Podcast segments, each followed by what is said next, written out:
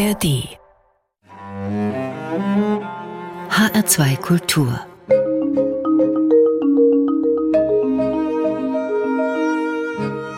Doppelkopf Heute am Tisch mit Stevie Schmiedel, Genderforscherin und Gründerin von Pink Stinks, einer Organisation, die sich gegen Sexismus in Werbung und Medien wehrt. Das hat sie sich aber im letzten Jahr zurückgezogen und das hat mit dem zweiten Thema zu tun, über das wir sprechen wollen.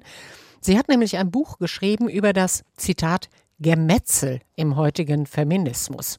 Das will sie durch mehr Verständnis füreinander beenden und damit, das setze ich jetzt einfach mal hinzu, dem Feminismus wieder zu größerer Schlagkraft in der Gesellschaft verhelfen. Große Themen. Herzlich willkommen, Stevie Schmiedel. Schönen guten Tag. Frau Schmiedel, machen wir es chronologisch. 2012 haben Sie Pink Stinks gegründet, eine Organisation, die gegen Sexismus in Werbung und Medien kämpft und gegen Klischees in der Kindererziehung. Wie kam es dazu? Sie hatten ja vorher einen anderen Job. Sie haben unterrichtet. Ne? Richtig, ne? ich war an der Hochschule. Ich hatte Kulturwissenschaften mit Schwerpunkt Gender Studies studiert und darin promoviert, habe an verschiedenen Hamburger Hochschulen unterrichtet und merkte, wir sind im Elfenbeinturm gefangen. Wir sprechen in einer Sprache, die kaum jemand versteht. Und ich merkte um mich herum in der Werbung, explodierte das Gender Marketing oder die Vorstellung für Mädchen und Jungen waren sehr klar in der Werbung und es hat mich so geärgert, dass ich dachte, wir müssen doch mehr tun, als hier im Elfenbeinturm darüber zu sprechen. Wir müssen auf die Straße und so ist über Nacht Pink Stinks entstanden. Inzwischen sind es jetzt 14 Mitarbeitende in Hamburg-Eimsbüttel in einem Büro und wir sind die reichweitenstärkste Organisation zu Sexismus in Medien und Werbung geworden. Also das war eine ganz schöne Geschichte. Wie sind Sie denn so erfolgreich geworden? Also wie haben Sie für Sexismus Sexismus in der Werbung ja erstmal sensibilisiert und es dann zumindest schwerer gemacht, dass sie an die Plakatwände kam. Die Geschichte ist eigentlich eine ähnliche, die ich in meinem Buch nachzeichne. Das Buch heißt ja, jedem Zauber wohnt ein radikaler Anfang inne und wir waren sehr radikal am Anfang. Wir waren sehr laut und durch die beginnenden sozialen Netzwerke zu der Zeit hatten wir auch die Möglichkeit zu shitstormen, wie man es heute nennt. Das heißt, wir sind mit vielen, vielen Menschen, es wurden ganz schnell mehr. Ich hatte schnell viel Presse, weil ich auch wirklich 24-7, wie man sagt, überall aufpilzte und überall zur Stelle war, um Interviews zu geben. Und wir haben äh, Demonstrationen gemacht, wir haben Petitionen gemacht, wir haben darauf aufmerksam gemacht, dass so ein rosa Überraschungsei nur für Mädchen mit nur Glitzer und Bling Bling drin einfach Mädchen festlegt auf ein bestimmtes Stereotyp, dass es nicht sein kann, dass Jungs überhaupt nicht rosa anfassen dürfen, sondern gleich abgewertet werden als nicht richtig Mann. Wir haben einfach darauf aufmerksam gemacht, wie unsere Kinder heute groß werden oder damals groß wurden.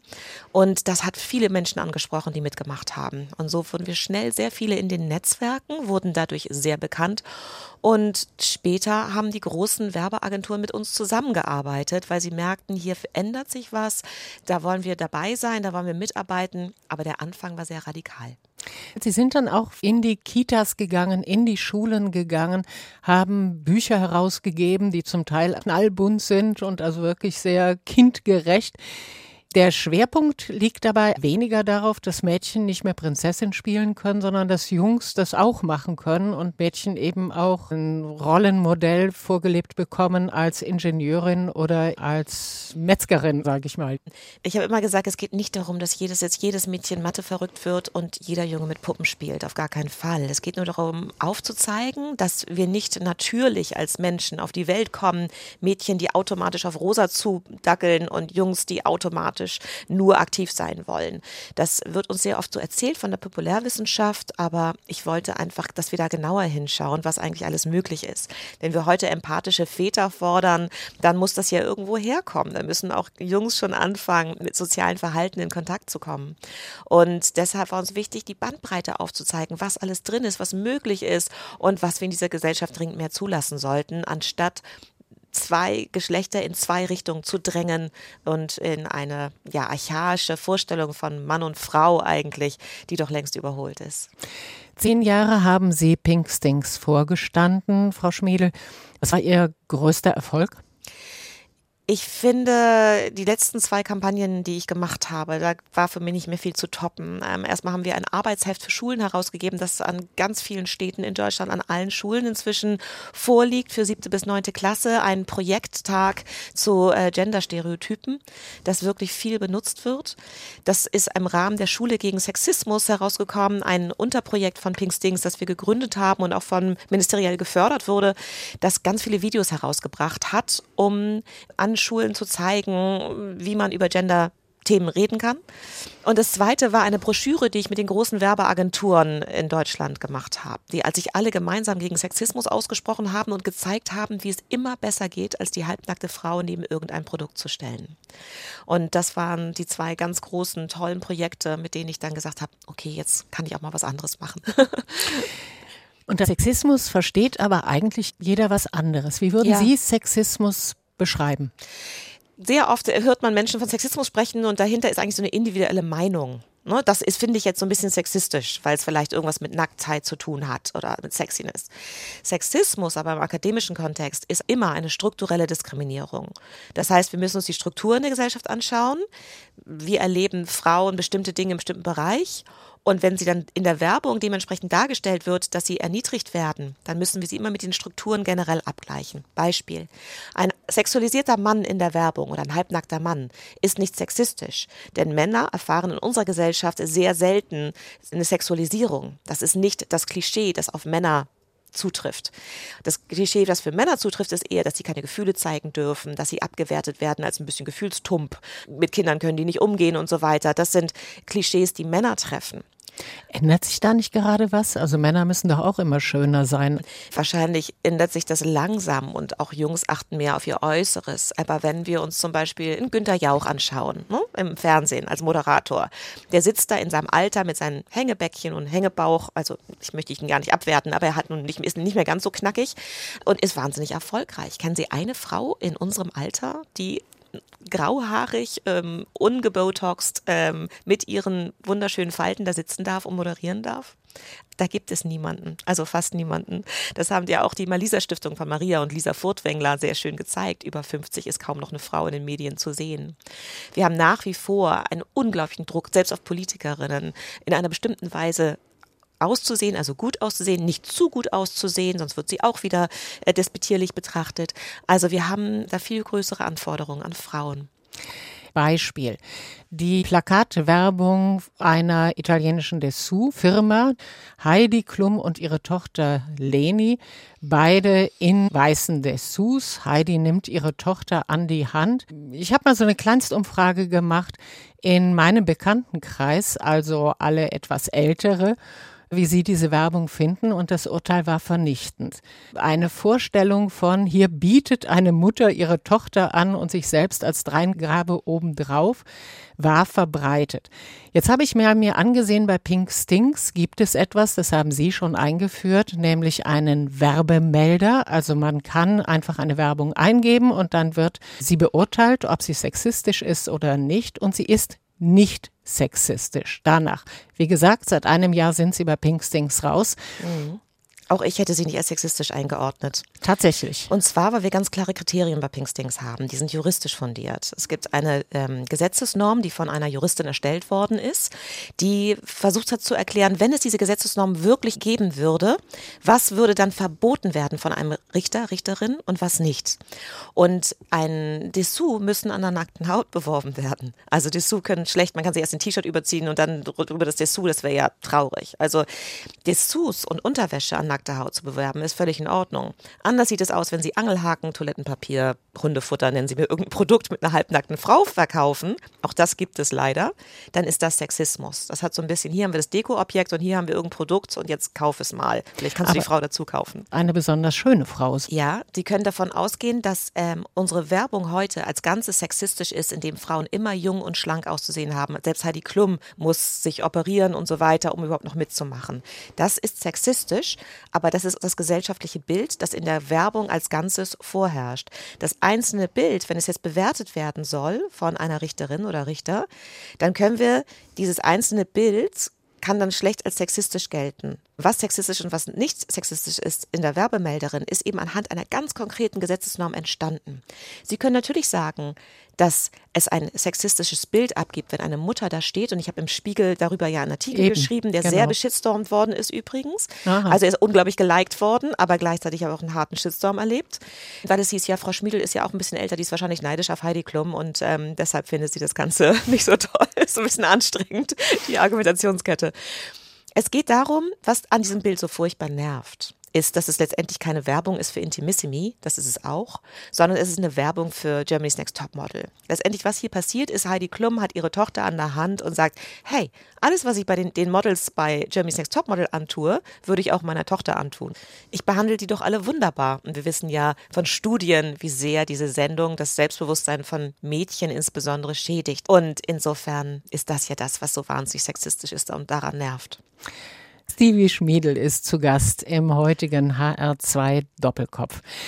Was Sie angesprochen haben in Bezug auf den Spiegelartikel, ist ein Shitstorm. Und Shitstorms haben Sie auch als Leiterin von Pink Stinks jede Menge eingefangen. Sie haben geschrieben, dass Sie zum Teil bedroht wurden von rechten Gruppen und da Personenschutz hatten. Es hat Sie aber mehr verletzt, die Angriffe aus dem Feminismus. Was wurde da kritisiert? Ich habe mal gewitzelt äh, im Spiegel und das würde ich auch so unterschreiben, aber wirklich auch mit dem, mit dem Witz da drin. Im Feminismus tätig zu sein, ist ein bisschen wie in einer Sekte zu stecken. Dadurch, dass natürlich wir immer noch so hart kämpfen müssen gegen viele Ungerechtheiten da draußen, ist man sehr streng mit individuellen Meinungen oder differenzierten Meinungen der Gruppe. Es muss immer so eine Gesamtmeinung geben. Wenn man davon ausschert, dann gibt es gleich Hauer. Und insbesondere, wenn man das Internet hat, dann gibt es noch mehr Hauer. Dann geht es sehr, sehr schnell, dass ein falsches Wort, ähm, das draufgehauen wird und sagt, das ist falsch. Man setzt sich nicht gegenüber und sagt, hey Stevie, wie hast du es eigentlich genau gemeint? Ich fand das nicht so toll in deinem letzten Artikel, sondern es gibt eben gleich mediale Hauer. Da muss man eine sehr dicke Haut haben und das ist eben schwer, wenn man auf der einen Seite auf Bedrohungslisten von rechts steht und auf der anderen Seite aber jeden Tag Angst um die Arbeitsplätze bei Pink Stings hat, weil ein falsches Wort gleich einen riesen Shitstorm loslegen kann, was natürlich auch bedeutet, dass vielleicht weniger Spenden kommen oder Spenderinnen ferngehalten werden. Das war schon eine irrsinnige Belastung über zehn Jahre. Und das war auch mit ein Grund, dass ich gesagt habe, ich habe viel geschaffen, ich habe jetzt, da sind jetzt 14 Arbeitsstellen, ich gehe jetzt mal und mache was Neues. Über die rauen Zeiten, die offensichtlich, naja, im Feminismus nicht unbedingt angebrochen sind. Ziemlich rau war es da eigentlich immer, aber mhm. so wie Sie das beschreiben, ist man da doch im Moment sehr damit beschäftigt, sich gegenseitig zu zerlegen. Darüber werden wir sprechen. Vorher haben wir aber Ihren ersten Musikwunsch. Der wäre. Dann würde ich Dynamite nehmen von BTS. Und zwar, weil BTS als solches, finde ich, ist ganz exemplarisch gerade für die junge Generation. Alleine schon, dass eine asiatische Band so dermaßen auch auf Koreanisch äh, beliebt ist, finde ich schon so spannend. Also da hat sich doch einiges verändert. Und was Spannende daran ist, die sind queer positive, also die setzen sich für queere Rechte ein, für feministische Rechte, die, äh, das sind Jungs, die sich auch mal einen Arm nehmen und drücken können, was man ja sonst selten, seltener sieht. Und gleichzeitig ist das eine Generation, die mit BTS die 24 Stunden am Tag Content bringen in den sozialen Netzwerken, sehr ans Smartphone gefesselt sind. Also eine Generation, die einerseits unglaublich progressive Inhalte durch diese Musik bekommen und gleichzeitig vom Kapitalismus total vereinnahmt sind. Und deshalb fand ich das ganz spannend, BTS zu hören. Ich liebe dieses Lied und ich finde, es gibt unglaublich Energie.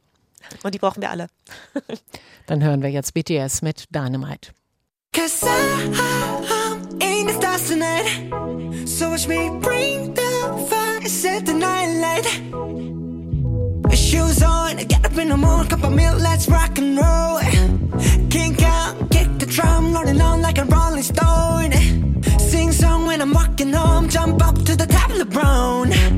Ding dong, call me on my phone, nice tea, and I'll get my ping pong. Cause it's dead heavy, can't hit the baseball, I'm ready. Life is sweet as honey, yeah, this beach chain like money. This go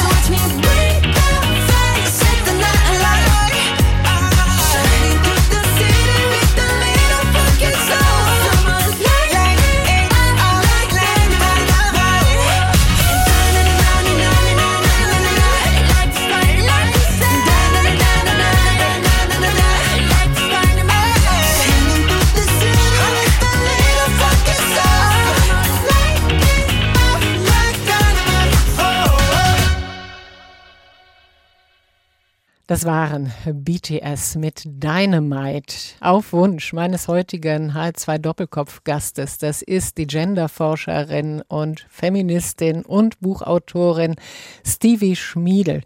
Sie haben gerade ein Buch veröffentlicht, das heißt jedem Zauber wohnt ein radikaler Anfang inne, warum uns ein bisschen Genderwahn gut tut. Warum tut er uns gut? Ich denke, in der Aggressivität, mit der die jüngere Gender-Generation oft auftritt und ältere Menschen auch schnell verprellt, also gerade Thema Gendersprache sind ja auch wirklich, die Gefühle sehr, gehen sehr hoch, sehen wir oft nicht, was alles Positives da drin enthalten ist. Und auch für Männer oder ältere Menschen immer wieder ganz viel Potenzial bereithält. Ähm, zu hinterfragen, muss ich als Frau so und so eigentlich sein? Muss ich als Mann so und so sein? Wie starr müssen wir Geschlechter eigentlich denken? Was gibt es an Zwischentönen, die auch für mich viel mehr erreichbar oder möglich werden, dadurch, dass die junge Generation Gendergrenzen aufbricht. Ich denke, wenn wir alle in etwas entspannteren Ton darüber sprechen könnten und auch mal sagen könnten, hier gehe ich nicht so mit und das finde ich nicht so toll. Ich zum Beispiel gendere selber, mache mich aber auch selber darüber manchmal lustig. Wenn wir alle etwas lockerer mit dem Thema umgehen könnten, dann könnten wahrscheinlich auch viel mehr Menschen sich darauf einigen, dass da einiges drin ist, was wirklich großes Potenzial hat. Lockerer damit umgehen, das scheint in der momentanen Situation schwierig zu sein, weil genau dieses Thema, aber auch viele andere Themen, die Sie in Ihrem Buch besprechen, ausgesprochen polarisieren. Sie selbst haben ursprünglich nicht gegendert, wurden dann überzeugt. Wie funktionierte das? Hm, das ist eigentlich eine, auch eine typische Geschichte oder eine lustige Geschichte. Ich habe äh, selber als, äh, schon als Genderforscherin äh, auch in Deutschland gearbeitet. Ich habe in England, äh, ich bin Britin, äh, gelernt und promoviert auch dort und deshalb war das Sprachthema für mich gar nicht so wichtig. Dann kam ich nach Deutschland und hörte immer von der älteren Generation über mir, Feministinnen, warum ich denn nicht gendern würde. Und alleine, weil die eine Generation über mir waren, war in, in mir so ein innerer Bock, so von wegen, nee, wenn ihr das meint, dann kann das ja nicht wichtig sein. Und das finde finde ich so spannend, weil ich war damals um die 30 und die um die 50, also so alt wie ich jetzt bin. Und für mich waren die wahnsinnig alt. Also so alt fühle ich mich jetzt eigentlich gar nicht. Und ähm, ich habe dann immer mich dagegen gestellt, kannte natürlich die ganzen Studien, warum Gendern wichtig ist. Also zum Beispiel, dass junge Frauen oder Mädchen sich selbst in bestimmten männlichen Endungen, gerade Berufsbezeichnungen, gar nicht erkennen können oder sehen können. Und als meine eine Tochter dann vom Kindergarten kam eines Tages, also von der Kita, und sagte, warum ich denn immer Erzieher sagen würde. Sie hätten doch nur einen Erzieher und sonst nur Erzieherinnen und das wäre doch total gemein, wenn alle nach ihm benannt werden würden. Da ist mir so die Kinnlade runtergefallen und mir war klar, okay, die haben gewonnen. Also in dem Moment, wo meine eigenen Kinder mich darauf hinweisen, habe ich schon den Sinn von Gendern verstanden. Und heute kommt es mir eher komisch vor, wenn Leute nicht gendern. Aber das ist dann ein Gendern, dass man es auch selber bestimmt. Also Sie sagen, auch mit Personalpronomen wird es ja wirklich schwierig. Und hässlich. Und mit den Pluralendungen, das scheint mir am einfachsten zu sein und passt auch gut in die deutsche Sprache hinein. Ist das insgesamt dieses Thema etwas lockerer werden, Ihr Thema, dass Sie Ihren Mitfeministinnen ins Buch schreiben würden? Unbedingt. Niemand muss gendern. Niemand muss über Nacht verstehen, warum wir das wollen. Solange eine Offenheit da ist, ah, so machst du das, hm, interessant, warum? Und die kommt natürlich viel eher, wenn wir da nicht radikal stehen und sagen, aber heute wird gegendert. Das finde ich wahnsinnig wichtig. Denn letztendlich, ja, ich möchte in einem Land leben, in dem wir alle gendern. Das finde ich toll. Aber die Gendersprache, die wir aktuell haben, ist noch gar nicht ausgereift. Da müssen wir noch viel nachdenken und diskutieren, bis wir das Optimale haben. Und gleichzeitig Gleichzeitig ist es ja nun so, wir haben den Rat der deutschen Rechtschreibung etabliert, 2004. Das haben wir gemacht, weil wir nach der katastrophalen Rechtschreibreform, in der wir uns zehn Jahre medial gekloppt haben, wirklich, ähm, da so viel Uneinigkeit war, dass man gelernt hat, Mensch, vielleicht sollten wir erstmal schauen, wie weit die Deutschen überhaupt sind in ihrer Sprache und dann gucken, ob wir etwas verändern. Dazu ist der Rat der deutschen Rechtschreibung da. Und der sagt aktuell, wollen 35 Prozent der Menschen in Deutschland, dass gegendert wird und 65 nicht. Das muss man ernst nehmen. Da müssen wir gesellschaftlich weiter dran arbeiten. Gendersprache ist eine Kunstform. Wir machen mit Gendersprache aufmerksam darauf, dass in vielen Belangen wir noch sehr, sehr patriarchal denken. Das ist wichtig, das ist toll. Aber wenn die Deutschen generell von ihrer geliebten alten Sprache noch nicht loslassen können, und das hat ganz viel mit Identität und Heimat und äh, sich wohlfühlen zu tun, können wir es nicht erzwingen. Da müssen wir einfach gesellschaftlich weiter dranbleiben. Und das machen ja viele Firmen, viele Privatunternehmen, Privatmedien. Natürlich sollen die gendern, wenn sie das wollen. Das finde ich richtig. Behörden das tun sollten, da bin ich eher zwiegespalten. Ja, das Gendern, alle reden rüber, regen sich auf oder auch nicht. Manchmal hat man den Verdacht, dass andere Themen dadurch zu kurz kommen. Gewalt gegen Frauen, ungleiche Bezahlung, Armut von Alleinerziehenden oder auch Altersarmut von Frauen. Stimmt der Eindruck? Es ist ja nicht so, dass diese anderen Themen hinten überfallen. Sie werden ja behandelt. Es gibt großartige Bündnisse gegen sexualisierte Gewalt, für, für Selbstbestimmung, sexuelle Selbstbestimmung und so weiter. Nur sind auch innerhalb dieser Gruppen große Kämpfe da. Ne, kann man gleichzeitig eine Quote für Frauen finden, aber gleichzeitig auch eine Quote für andere äh, Menschen innerhalb dieser Quote, zum Beispiel schwarze Frauen, Frauen of Color und so weiter. Das ist mit Transfrauen. Wie, wie viel Quote nehmen die ein? Das sind Streitereien, die teilweise sehr vehement geführt werden. Und auch ich würde sagen, manchmal sollten wir den ersten Schritt gehen, bevor wir den zweiten gehen. Das ist natürlich nicht gerecht. Und schon alleine, dass, wenn ich das ausspreche laut, bin ich alles Mögliche feindlich. Aber ich sehe es ja, wir haben die 50 Prozent weniger Stellen in Deutschland, an denen man Schwangerschaftsabbrüche durchführen kann, als vor 20 Jahren. Das heißt, wir haben halb so viele Stellen wie vor 20 Jahren. Wir haben, wir haben in Amerika gerade Roe versus Wade erlebt. Das heißt, dass jedes Bundesland jetzt selber entscheiden darf, mhm. ob Abtreibung verboten wird oder nicht. Wir haben unheimlich steigende Zahlen an sexualisierter Gewalt. Also gerade über die Pandemie hinweg haben wir das auch gesehen. Wir haben noch viele Themen. Wir haben 218 noch nicht abgeschafft. Wir haben das Ehegattensplitting noch nicht abgeschafft. Wir haben wirklich, wir haben eine Mütterarmut. Wir haben 60 Prozent Rentenschere. Also worüber sprechen wir? Wir müssen wirklich dringend an diese Themen ran. Und es heißt ja nicht, dass wir nicht alle Themen gleichzeitig führen können. Und das sollten wir auch dringend. Denn ähm, gerade Themen, intersektional feministische Themen, wie man sie nennt, also Themen, wie viel tun wir eigentlich für schwarze Frauen? Frauen oder Frauen of Color. Also ähm, intersektional bedeutet im Prinzip Menschen, die auf zwei Gebieten oder mehreren Gebieten diskriminiert sind. Also nicht nur als Frau, sondern auch als Schwarze, als Behinderte, ja. wie auch immer. Ja. Danke für die Ergänzung. Da bin ich schon wieder zu schnell und denke, das versteht schon wieder jeder und das geht eben auch nicht. Ne? Wir müssen wirklich auch mal wieder langsamer werden und den Leuten vermitteln. Es geht nicht nur darum, Frauen an die Spitze, mit an die Spitze zu bekommen, neben den Männern, sondern alle anderen in diese, innerhalb dieser Gruppe auch zu repräsentieren. Und das, wie gesagt, also das sind ganz wichtige Belange und trotzdem müssen wir die Großen, die Großen gehen gerade etwas unter. Das ist auch mein Gefühl und deshalb wollte ich sagen, Leute, wir brauchen da ein bisschen mehr Entspanntheit. Auf jeden Fall für diejenigen, die nicht direkt betroffen sind. Ne, es ist völlig klar, dass eine Transfrau, die sich selber stark diskriminiert fühlt, jetzt nicht dahin stellen kann und sagen, ja, okay, wir können mal ein bisschen entspannter über das Thema sprechen. Aber dass wir generell schauen, wir tun nicht viel für eine schwarze Frau oder eine Transfrau, wenn wir die anderen Themen nicht gleichzeitig voranbringen. Im Moment haben wir 26 Prozent Antifeminismus in Deutschland. Das heißt, nach einer Studie, dass 26 Prozent der Menschen in Deutschland Feminismus aktiv ablehnen. Und das ist wahnsinnig gefährlich, vor allen Dingen, weil es acht Prozentpunkte mehr sind als noch vor zwei Jahren. Wir haben gerade eine rapide ansteigende Rechtsradikalisierung. Und wir sind an einem Punkt, an dem wir uns fragen müssen, wie viel Debatte können wir uns öffentlich leisten. Dass ich das als weiße, privilegierte Frau sage, ist natürlich eine Frechheit. Das ist klar. Aber irgendwer muss es auch sagen, dass wir in manchen Themen einfach stärker und klarer auftreten müssen und vielleicht mit einer weniger akademischen Sprache und einer Möglichkeit, dass wir alle an einen Tisch holen und mehr den Mainstream erreichen können, als in diesen Gefechten, die wir ganz dringend auch führen müssen. Nur die anderen Themen dürfen wir nicht vernachlässigen. Tivi Schmiedel ist zu Gast im HR2 Doppelkopf. Bleiben wir noch einen Moment bei den Themen, über die auch sehr laut gestritten wird. Und Sie selbst sind angegriffen worden aus dieser jungen, woken, feministischen Ecke.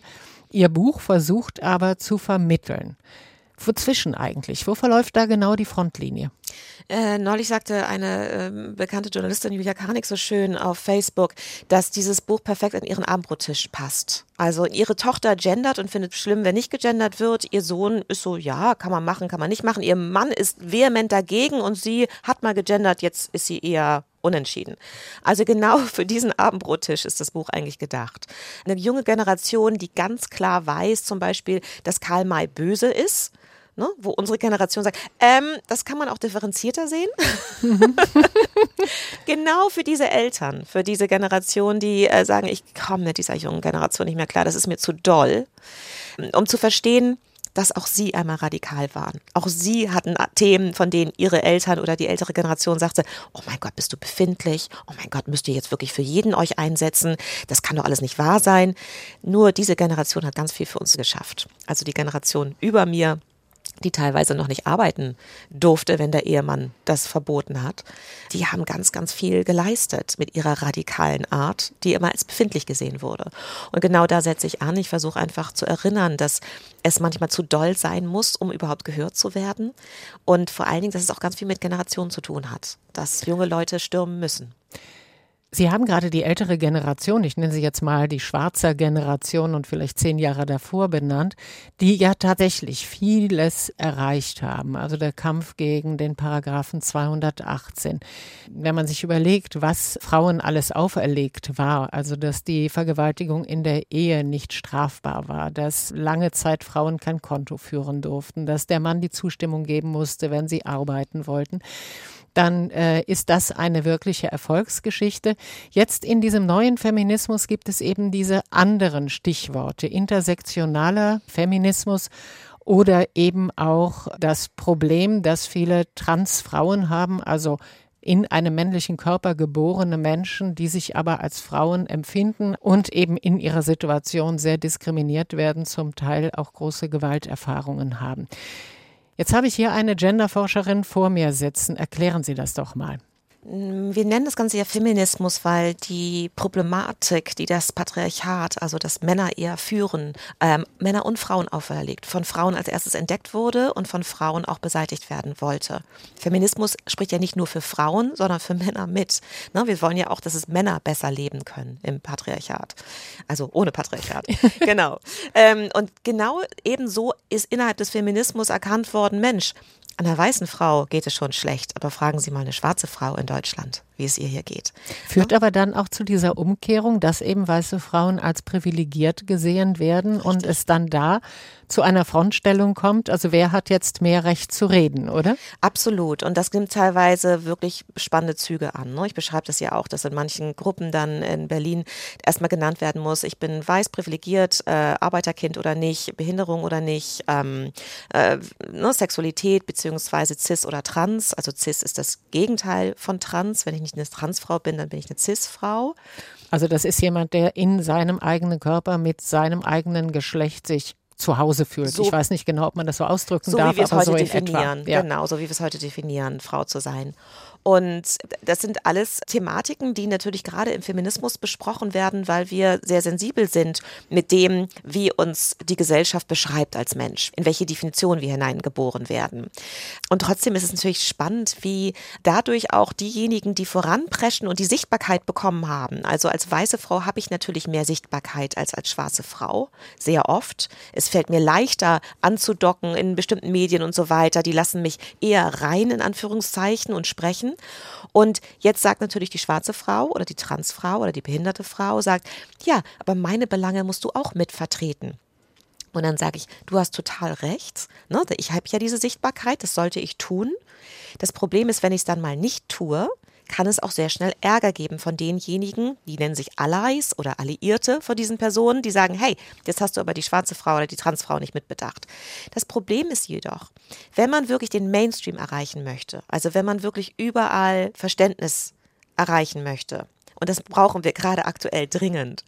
Da würde jede Werbeagentur zustimmen, dass man Botschaften nicht so komplex konstruieren darf. Man darf nicht zu viel da reinpacken. Manchmal muss es einfach sein, Frauen mit an die Spitze, fertig. Nicht Frauen äh, und Transfrauen und schwarze Frauen und so weiter. Das verstehen Leute oft nicht. Dann ist es einfach zu viel. Und ähm, das ist eine ganz unangenehme Botschaft, aber leider so, wie wir Menschen funktionieren. Deshalb plädiere ich manchmal dafür, lasst uns erstmal knackige Botschaften finden, die etwas erreichen und dann lasst uns die nächsten Schritte gehen. Und das ist natürlich total ungerecht. Wer bin ich denn, der das so entscheidet oder der meint, dass so Kampagnen gemacht werden müssen? Ich habe nur bei Pink Stings immer erlebt, immer wenn wir versucht haben, noch mehr zu repräsentieren und alles in einem Schritt vor allen Dingen, wurde es kompliziert. Wenn wir aber zum Beispiel die Kampagne Not Heidi's Girl gegen Germany's Next Topmodel, wir haben über Nacht mit einem Musikvideo gegen Germany, Germany's Next Topmodel, Not Heidi's Girl hieß das, haben wir eine Million Viewer bekommen. Und ganz viele Mädchen in, in Schulen deutschlandweit wurden bestärkt, dass auch sie was gegen Heidi Klum sagen dürfen. Da waren äh, Mädchen dabei aus, aus zwei Schulen in Hamburg, da waren teilweise auch Mädchen of Color und schwarze Mädchen dabei, aber alle sahen sehr gut aus die wurden geschminkt, denen wurden die Haare gemacht, weil sie gesagt haben, wenn wir schon uns hier hinstellen und gegen Heidi was sagen, müsst ihr uns aber richtig schön machen, weil wir haben Angst, genau diesen, äh, diese Kritik zu bekommen, also weil ihr so hässlich seid, müsst ihr was gegen Heidi sagen. Daraufhin kriegten wir einen riesen Shitstorm, dass wir nur hübsche Mädchen ausgewählt hätten. Was natürlich nicht stimmte. Das waren ganz normale Schulmädchen, die sahen einfach super, die waren, wurden super fotografiert, super gefilmt, tolles Licht, tolle Haare, Make-up und das zeigt eben das. Dann bleiben wir hängen in diesem Krieg. Sind die jetzt zu schön? Hätten wir noch ein paar richtig füllige Mädchen ansprechen sollen? Warum sollten wir das tun? Warum sollten wir die vor die Kamera zerren und überreden dazu? Vielleicht hätten sie es aber gewollt in einer Art Empowerment. Wir haben allen offengestellt, sich zu bewerben und die Handvoll, die wir da hatten, waren die Handvoll, die sich getraut haben, in dem Alter und der Peergruppe überhaupt auszusprechen, dass sie ein Problem mit der Sendung haben. Das ist, das stellen sich die Älteren so einfach vor, aber wenn man in der mhm. Generation lebt, mit dieser Peer Pressure, alle wirklich, also 70 Prozent, 75 Prozent mindestens der Kinder, der Mädchen gucken Germany's Next Top Model. Was habe ich neulich gelesen? Ich glaube, 59 Prozent davon wollen Heidi Klum als Mutter haben. so, jetzt stellen Sie sich mal dahin als fülliges Mädchen und sagen, ich habe ein Problem mit der Sendung. Das Mobbing kann niemand aushalten. Stevie Schmiedel zu Gast im HR2 Doppelkopf. Ich denke mal, wir sind schon bei der nächsten Musik. Was möchten Sie jetzt hören? Ich habe da Miley Cyrus Flowers gewählt. Ein unglaublicher Ohrwurm. Ich liebe dieses Lied. Wenn ich es einmal gehört habe, denke ich es den ganzen Tag. Und ich finde, es hat ähm, was unheimlich Feministisches und Bestärkendes. Sie äh, singt über ihren ehemaligen Liebhaber und sagt, sie kann sich selber Blumen kaufen, sie kann sich selber mit sich tanzen gehen, sie kann selber da rausgehen und Spaß mit sich haben, was ich eine großartige Botschaft Botschaft finde. Und ich denke, ich finde, das sehe ich an vielen jüngeren Frauen heute, dass sie sich nicht so stark, wenn man fragt, hast du denn schon mal einen Freund oder eine Freundin? Und dann heißt es, du, ich definiere mich nicht über einen Partner. und ich denke, wie wir schon mit 14 sagen, ich habe meinen ersten Freund oder mit 16, ne, weil wir dieses, ich bin richtig Frau, ich habe jetzt auch jemanden. Ähm, und ich finde, das ist ganz toll, wie die jüngere Generation sagt, pff, ich kann das auch alleine. Und ich finde, von denen können wir ganz, ganz viel lernen. Und gerade wenn wir ein bisschen alleine da draußen unterwegs sind, uns Miley Cyrus reinziehen und sagen, hey, das schaffen wir. Miley Cyrus Flowers.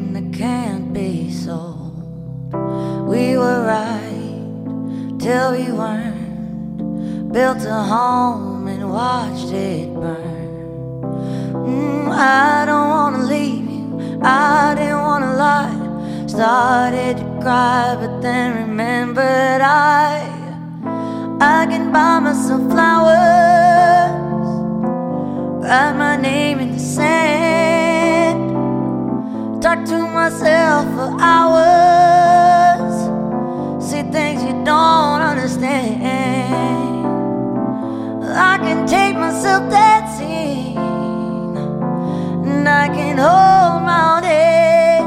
Yeah, I can love me better than you can.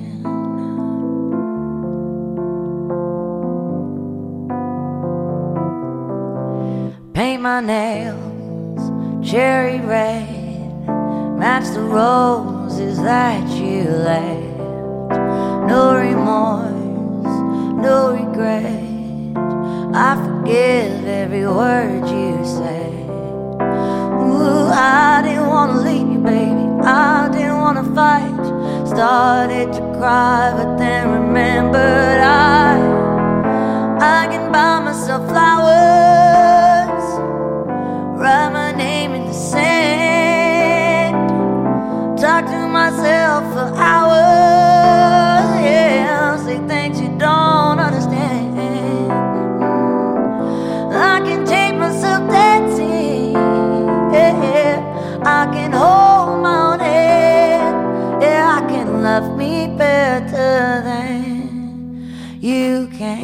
love me better. I can love me better, baby. Can love me better. I can love me better, baby.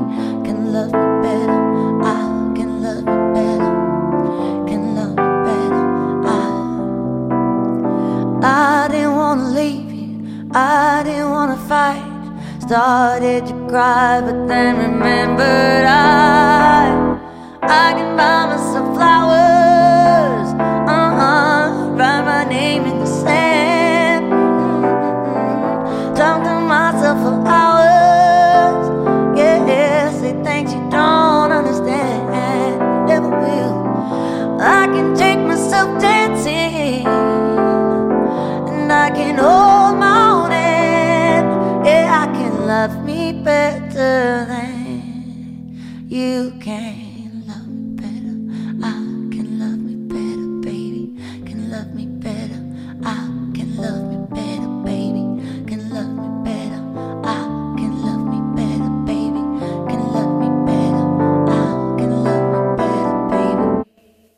Ja, sie schenkt sich selber die Blumen. Miley Cyrus und Flowers war das auf Wunsch meines heutigen Gastes im H2 Doppelkopf. Das ist die Genderforscherin und Buchautorin und Feministin Stevie Schmiedel. Ja, und ihr aktuelles Buch befasst sich eben genau mit den Auseinandersetzungen im Feminismus. Wir haben schon ein bisschen drüber gesprochen. Da sind auf der einen Seite die sogenannten woken jungen Feministinnen und auf der anderen Seite die klassischen oder alten Feministinnen aller Alice Schwarzer. Den meines Erachtens größten Streit gab es da in Bezug auf Transfrauen, also in männlichem Körper geborene Menschen, die sich als Frauen empfinden. Da gab es dann von J.K. Rowling Tweets, die sich da abwertend äußerten. Also es geht immer um die Frage, sind Transfrauen Frauen? Sind sie in der Frauenbewegung eigentlich richtig und zu Hause? Es gab dann jeweils riesige Shitstorms. Rowling ist, glaube ich, ein Stück weit zurückgerudert, Alice Schwarzer nicht. Woran liegt das eigentlich? Ich meine, das ist natürlich auch eine Festung. Frau ist Frau und für die kämpfen wir jetzt. Mhm dass das als bedrohlich empfunden wird, wenn da jetzt auf einmal geborene Männer mit reinkommen? Mhm. So unverständlich ist ja. das nicht, oder? Geborene Männer ist ja schon eigentlich das falsche Wort. Ne? Wahrscheinlich, mit, ja. Also ich denke, wir sollten erstmal unterteilen in Menschen mit Uterus und Menschen mit Prostata. Ne? Also da haben wir einfach, ich finde das immer so einfacher. Dann können wir uns vorstellen, das sind zwei verschiedene Körper, ähm, die auch an sich schon alleine verschiedene Probleme haben. Ne? Wir brauchen verschiedene Gesundheitsfürsorge für beide. Wir wissen aus der Gendermedizin, dass Menschen mit Uterus einfach nicht mitgedacht wurden. Bei Herzinfarkt zum Beispiel haben wir ganz andere Symptomatiken. Also es gibt viele Gründe oder Medikamente müssen an uns ganz anders getestet werden. Also es ist ganz richtig, dass wir eine dringend weiter eine Unterscheidung brauchen in Menschen mit Prostata und XY-Chromosom meistens und Menschen mit Uterus. Wir nennen diese verschiedenen Körper seit Jahrhunderten Mann und Frau.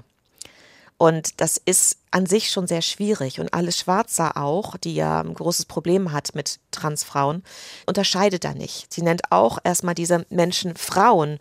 Und dabei hinterfragt Alice Schwarzer aber gar nicht, und da stehe ich eben so ein bisschen in der Mitte eher, was Frau eigentlich sein soll. Denn in diesem Begriff drin sind so viele Dinge, wenn Sie jetzt an Frau denken oder ich, dann stellen wir uns ganz viele Sachen drumherum vor, die eigentlich nicht so unbedingt jetzt mit diesem Uterus zu tun haben.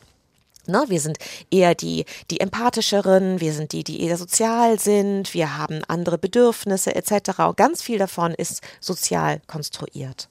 Das versuche ich immer wieder klar zu machen. Wir kommen Machen Sie das doch mal an Beispielen klar. Wir kommen zum Beispiel alle mit den gleichen Gehirnen auf die Welt. Ne? Menschen mit, ich spreche jetzt mal weiter von Uterus und Prostata. Diese verschiedenen Körper haben genau die gleichen Gehirne und sind genauso fähig, mathematisch stark zu werden, äh, komplexe Lösungen zu lösen, empathisch zu sein, tolle Eltern zu sein, viel mitzudenken.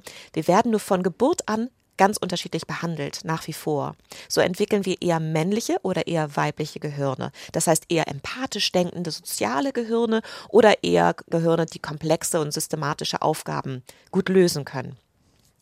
Und gerade das ist so wichtig, den Menschen zu erklären. Mann und Frau ist wahnsinnig kondensierte Begriffe für nur zwei verschiedene Körperformen.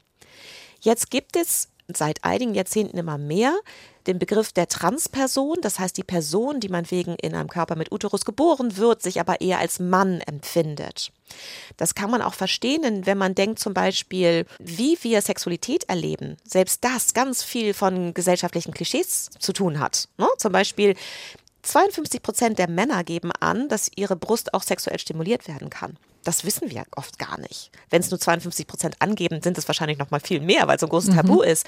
Aber wenn jetzt ein Mensch seine Brust als sexuell erlebt, aber nicht als Frau definiert wird, dann kann der schon mal auch sagen, Mensch, vielleicht bin ich auch eher eine Frau. Also es gibt viele Gründe, warum Transpersonen sagen, sie sind stecken im falschen oder sind falsch benannt worden geschlechtlich bei Geburt.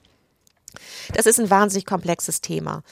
Was es aber nicht besser macht, ist, wenn wir eben ganz klar uns vorstellen, Frauen sind nun mal Frauen und die sind so geboren und die sind so, haben eine bestimmte Geschichte erlebt und dann kommen diese Transfrauen und wollen irgendwie dazugehören. Ich glaube, da müssen wir uns unseren Club erstmal genau angucken, den Club der Frauen und überlegen, was ist denn das eigentlich genau? Oder ab welchem Punkt habe ich wirklich das Gefühl, ich gehöre zu diesem Club. Deshalb verstehe ich auch das Selbstbestimmungsgesetz nicht, das jetzt kommen soll in dem eine Transperson eben selber ihr Geschlecht bestimmen soll. Mir wäre ja viel lieber, wir würden Geschlecht als solches komplett auflösen. Und auch diesen Vorschlag gab es übrigens von den Grünen 2020. Das Gesetz ist ja gerade in der Debatte im Bundestag. Es scheint da ja nicht richtig voranzugehen. Eigentlich sollte es im Mai schon durch sein. Aber die Grünen hatten einen Vorschlag und zwar überhaupt kein Geschlecht mehr einzutragen im Personenstandregister. Ich hätte diese Option favorisiert, aber da verstehen mich weder Cis-Frauen noch Trans-Frauen. Da stehe ich mitten in der Mitte und genau das ist das Plädoyer eigentlich meines Buches. Wir müssen mehr diskutieren, wir müssen mehr offen drüber reden, aber alleine die Forderung, offen drüber zu reden, wird als transfeindlich angesehen, denn Transfrauen sind nun mal Frauen, basta.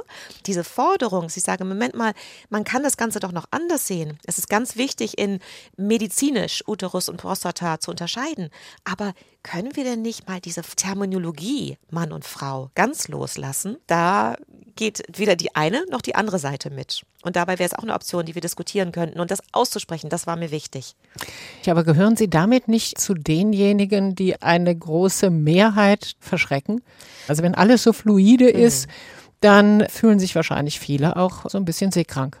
Wenn ich als Mensch mit Uterus geboren worden bin, ich bin diskriminiert worden am Arbeitsplatz, weil ich potenziell Kinder bekommen kann.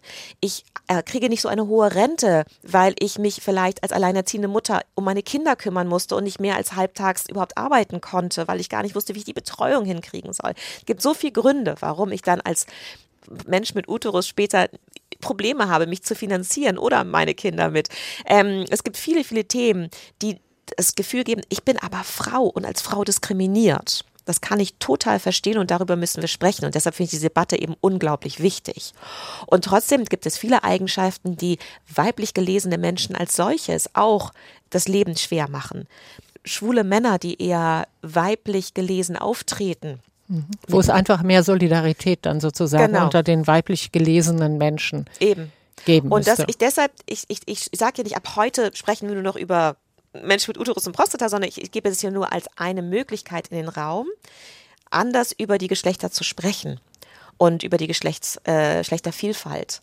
Ich steh, trete ja nicht auf und sage, das ist ab heute so. Und wenn ich eine Kampagne machen würde dazu, würde ich das auch nicht so benennen. Dann würde ich eine gute Videokampagne machen, so wie ich sie für Pink gemacht habe und auch Sachen wieder vereinfachen. Aber ich wollte einmal in Gänze aussprechen, was ich als Wissenschaftlerin, die wie ich bestimmte Debatten wahrnehme und sehe und welche Veränderungen ich da vorschlagen würde. Jetzt war das Ziel Ihres Buches, die Fronten ein bisschen zu beruhigen. Ja. Hat das geklappt? Wie sind die Reaktionen auf Ihr Buch? Das ist total spannend. Also ich kriege eigentlich äh, durchweg positive Reaktionen und ich hätte mir eigentlich viel mehr Konflikt eher im linken oder intersektional feministischen Lager erwartet. Aber da kommen überhaupt keine Reaktion. Also entweder wird es da einfach vermieden. Ich hatte schon einige Shitstorms, bevor ich Pink Stings verließ. Es kann sein, dass man sagt, ein Schmiedel liest man einfach gar nicht.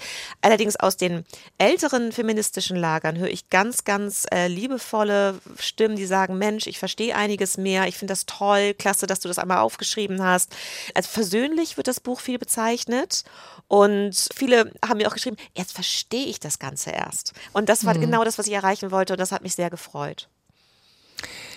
Stevie Schmedel war zu Gast im HR2 Doppelkopf. Ich bedanke mich ganz herzlich für das Gespräch und wir haben noch eine Musik, die Sie sich ausgewählt haben. Und das ist, wenn ich das hier richtig sehe, Bernadette La Hengst, Integrier mich, Baby. Hört sich so an, als würde es genau zu dem Thema passen, oder? Absolut. Und Bernadette Hengst ist eine wunderbare Musikerin und Feministin, ein bisschen älter als ich, aber wirklich noch so, also was ist noch? Also die ist einfach so heiß, die ist so toll und macht so grandiose Musik und ist jemand, die wirklich im Feminismus immer alle unterstützt. Ich finde sie großartig. Deshalb wollte ich unbedingt noch einen Song von ihr dabei haben. Den hören wir jetzt. Herzlichen Dank an Stevie Schmiedel, hier bei uns zu Gast im HR2 Doppelkopf. Und ich sag nochmal, wie ihr aktuelles Buch heißt. Jedem Zauber wohnt ein radikaler Anfang inne. Warum uns ein bisschen Genderwahn gut tut, ist erschienen im Kösel Verlag. Vielen Dank und jetzt Bühne frei für Bernadette Lahengst. Mein Name ist Rosemarie Tuchelt.